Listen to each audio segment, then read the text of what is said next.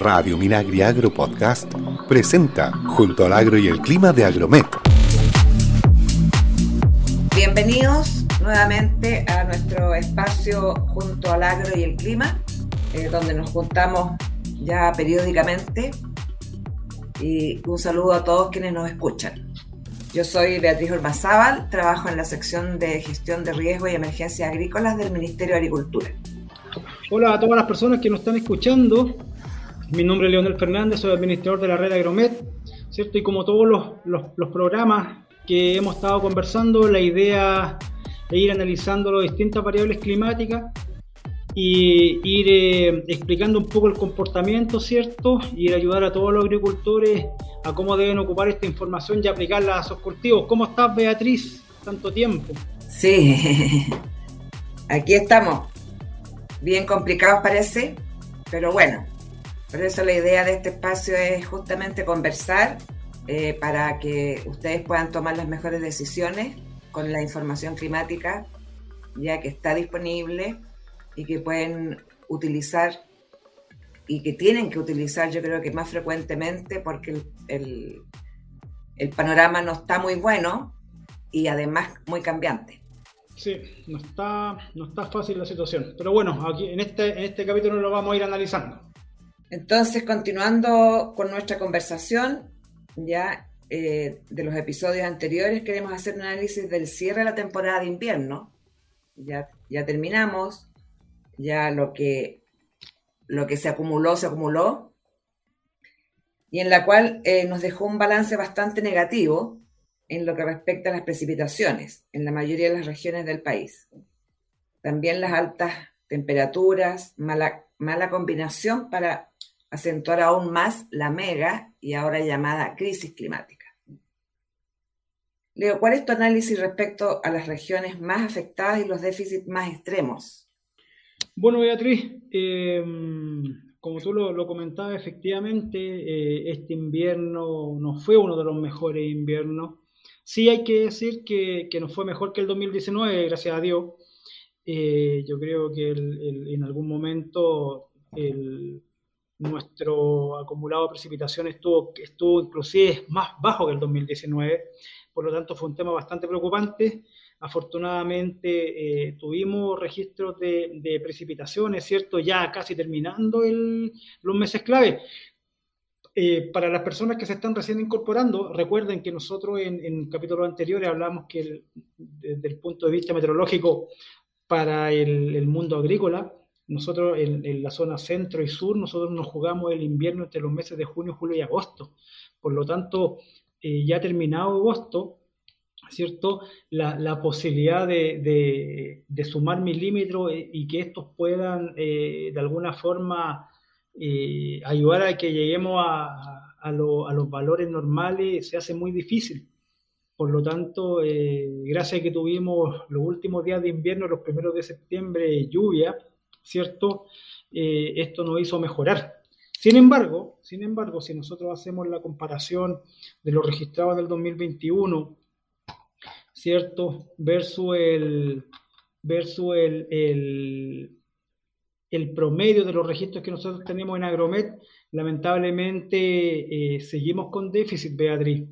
Eh, te puedo comentar, en la región de Atacama y Coquimbo, por ejemplo, tenemos un 64% menos hasta, hasta la fecha, digamos, hasta hasta estos días. En Valparaíso tenemos un 42% de déficit, ¿cierto? Ya aquí entre la región metropolitana, O'Higgins y Maule, este déficit está chica, ¿cierto? Entre un 10, un 12%, pero igual estamos bajo los promedios. Eh, y esto se va acrecentando, fíjate que para, aquellas regiones donde, donde debemos tener un mayor registro de precipitaciones, ¿cierto? Ñuble, Biobío, Araucanía, fíjate que en, esa zona estamos hablando entre, entre un, 23 a un 29% de déficit. Y lamentablemente eh, este, este, déficit ya prácticamente se mantuvo. Entonces, sumamos un nuevo año hasta mega sequía, Beatriz. Ya, lamentablemente. Sí, exactamente. Entonces, ya están las cartas prácticamente hechas, No, es, muy difícil, como les comenté anteriormente, que, volver a retomar o volver a llegar a, los registros normales. Ya. Es, lo que tenemos en este momento y lo, que tenemos que pelear para, para sacar esto adelante, con el agua que, que tenemos. Ya. O sea, es decir, estamos, como se está comentando hoy, ya no podemos hablar de cambio climático, sino que de crisis climática. Y mm. lamentablemente con recursos hídricos más limitados, suelos más áridos, disminución de territorio agrícola apta para la actividad productiva, va disminuyendo eso. Incluso te cuento que hoy día estábamos hablando con Walter Betgen de IRI, ¿ya? Y nos contaba que el panorama está a nivel mundial. Imagínate, imagínate. Fíjate que él nos decía que lo que está fallando son los modelos de pronóstico, fíjate. Los modelos de pronóstico. Los modelos de pronóstico que ya no son ciertos, o sea, no son eh, eh, tan eh, exactos como antes. ¿Ya? Y esto, como te digo, es a nivel mundial. Y por lo tanto, lo que tenemos que hacer es ir trabajando el día a día, lo que hemos comentado en los episodios anteriores. Claro, exactamente, y, trabajar localmente. Exactamente. Mm.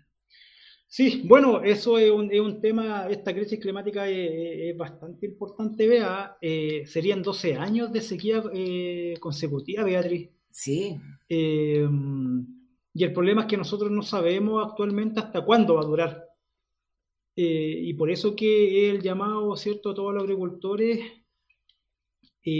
a que seamos sumamente eficientes con el agua que tenemos disponible, porque lamentablemente, tal tal como tú lo estás diciendo, eh, nosotros nos basamos fuertemente en lo que son los pronósticos, un poco para ir armando nuestro, nuestras tareas, ¿cierto? Y, un poco ir proyectando lo que desde desde el, punto de vista agrícola podemos hacer para la próxima temporada.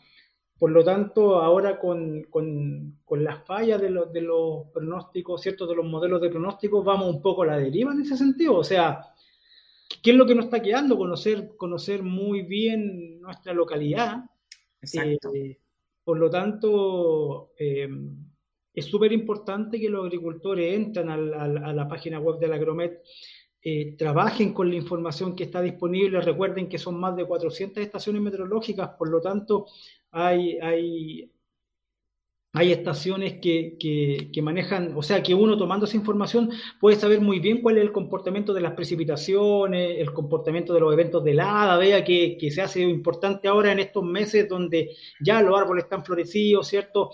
Ya están, las hortalizas están empezando a crecer y obviamente todos aquellos indicadores como como las horas de frío que terminamos de acumular y ahora que estamos con, con la acumulación de los grados 10, porque ya nuestros frutales, nuestras hortalizas, ¿cierto? Ya están en pleno desarrollo, hemos visto cómo, cómo han aumentado las temperaturas, vea, pero yo no sé si tú te has dado cuenta que los días han estado calurosos, pero las mañanas han estado sumamente frías. Claro.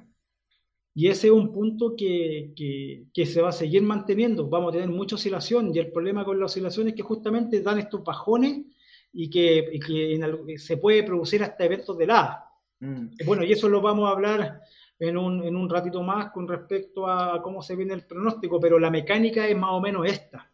Ya, Leo, ¿y, y cómo piensas tú que esta sequía, a ver, eh, podemos pensar que, que la sequía está más acentuada en la próxima temporada lo que pasa es que siempre nosotros finalmente con el tema de la sequía le tiramos todas nuestras cartas a, cómo va a ser la calidad del invierno, pero obviamente después de 12 años consecutivos, claro que se nos hace difícil eh, pronosticar. Ya. Ahora, eh, si, nosotros podemos analizar un poco las precipitaciones del, año, ¿cierto? De, de, este año con respecto al año 2020, claro, el año 2020 fueron mucho mejores el, año 2021 yo creo que al final nos terminamos salvando, eh, pero eh, en comparación con el año 2020 estamos negativos. El problema es que el año 2020 tampoco, Beatriz, no fue un año excepcionalmente bueno de, tema de precipitación, entonces yo te podría decir que estamos nos estamos jugando casi la temporada, el, temporada por temporada agrícola, digamos. Ya. Y eso es complicado porque ya nos pasó un 2019, que lo hemos conversado, ¿cierto?, en otros programas, que fue bastante complejo, el 2020 que ayudó, ¿cierto? Que, que fue, fue, mejor, pero el 2021 yo creo que los primeros dos meses, junio, julio, eh, estuvimos a la baja, fuimos, estuvimos en un momento con menores registros. Y eso es, eso, o sea, imagínate que si no hubiéramos repuntado, estaríamos hablando ahora acerca de uno de los años más secos, el, el 2021. Ya.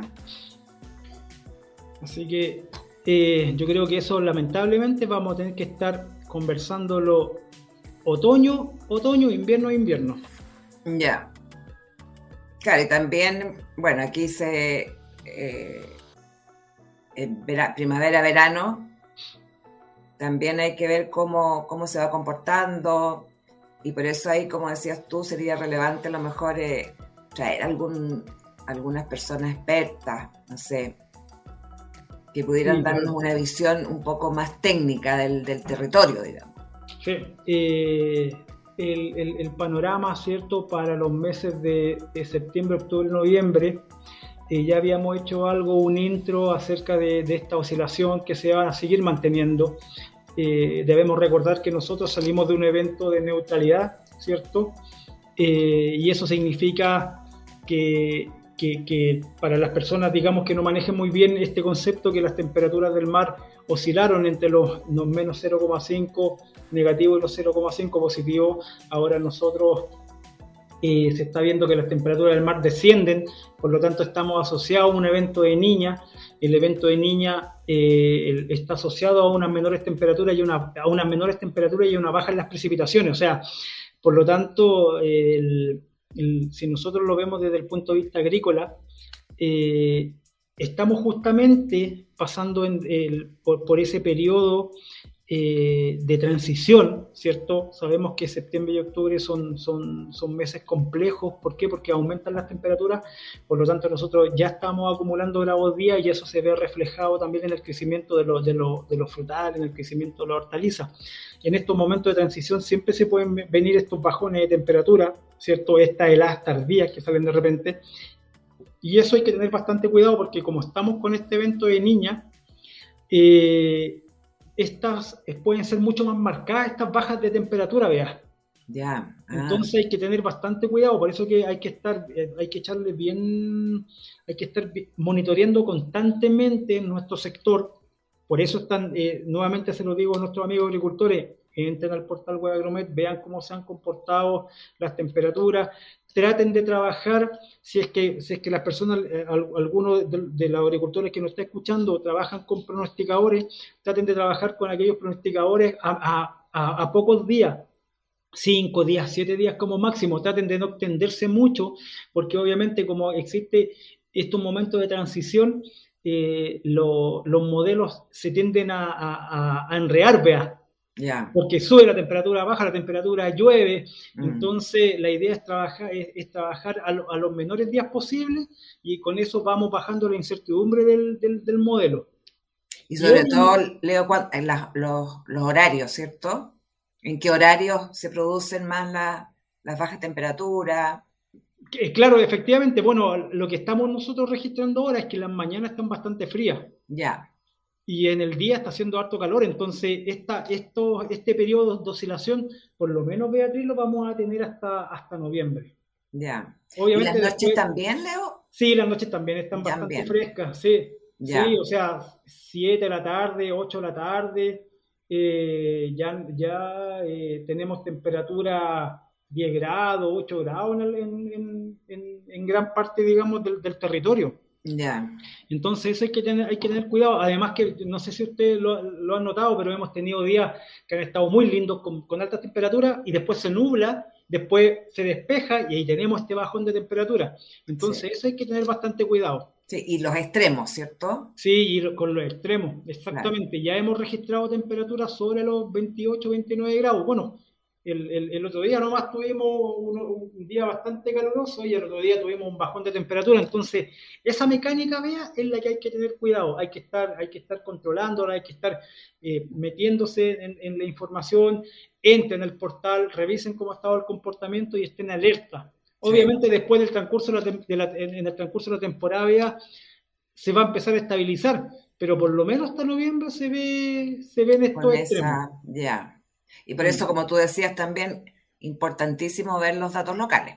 Sí, es sumamente importante ver Porque ahí también pueden haber otras variaciones.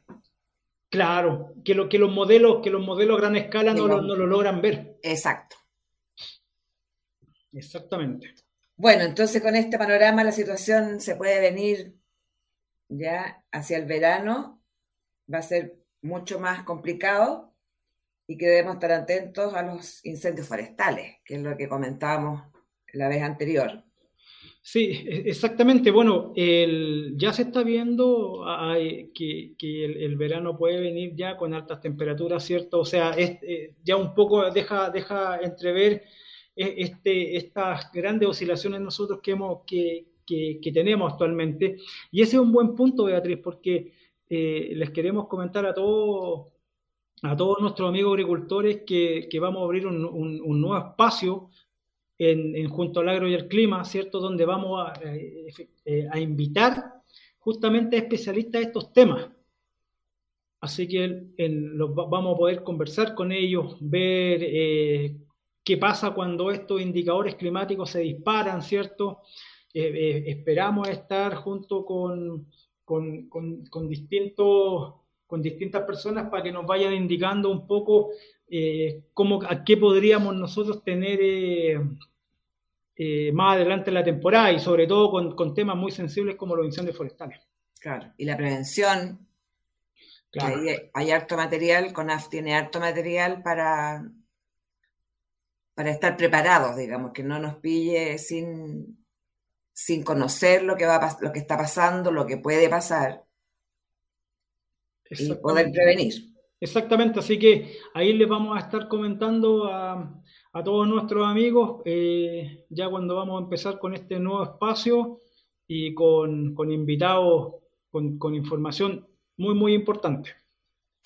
Y ahora las, noticias que tenemos, y noticias buenas, ya que fue nuestra participación en la Expo Chile Agrícola del 24 al 26 de agosto, donde nos fue bastante bien.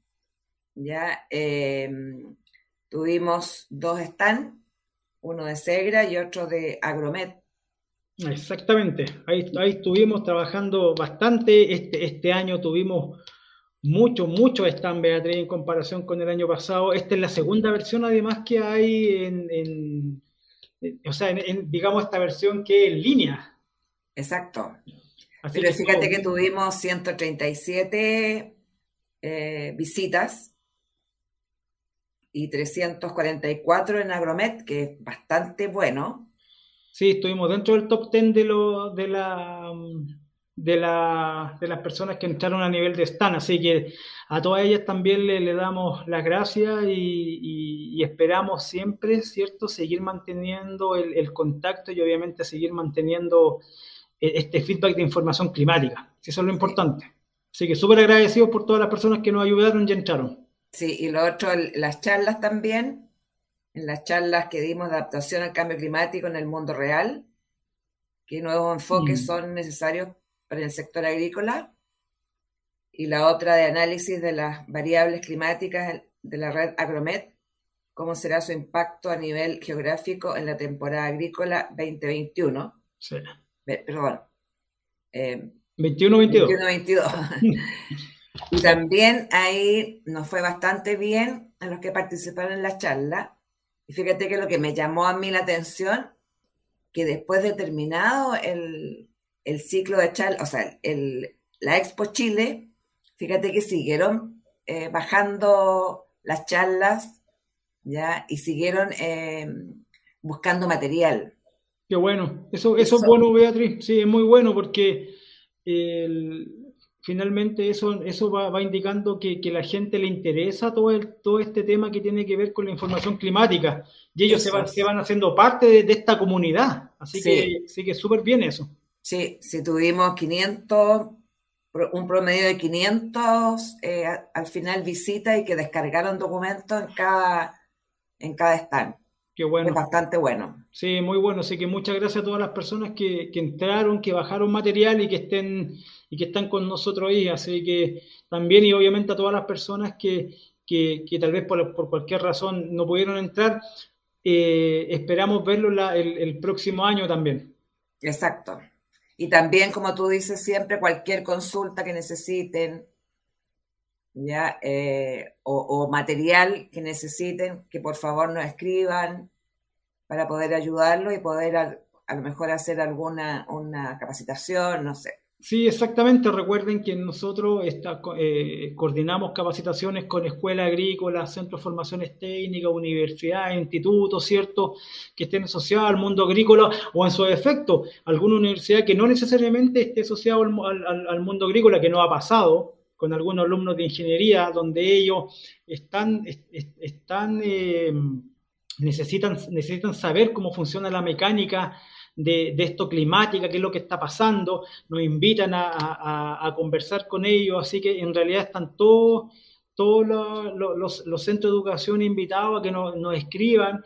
Eh, nosotros armamos justamente estas charlas, conversamos, eh, tomamos estos temas, los analizamos en profundidad y, vamos tomando conciencia acerca de lo que está pasando eh, a nivel climático, ¿cierto? En nuestras más de 416 estaciones Beatriz, que, ya lo hemos dicho, ¿cierto?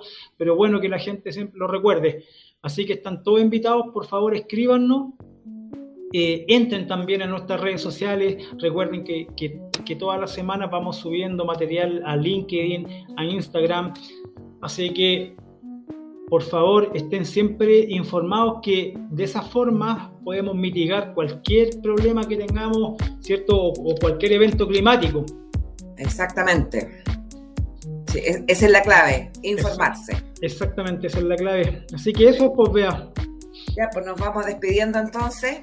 Muchas gracias a todas las personas que estuvieron con nosotros, gracias a todos los agricultores, ciertos amigos, estudiantes, investigadores que estuvieron en, la Expo Chile Agrícola. Muy, muy bueno todo y eh, los esperamos para, para el otro capítulo. Y gracias a Foucault también por darnos este espacio como siempre. Sí, por supuesto. Gracias a todos, nos vemos. Ya, adiós. Radio Minagri Agro Podcast presentó Junto al Agro y el Clima de Agromet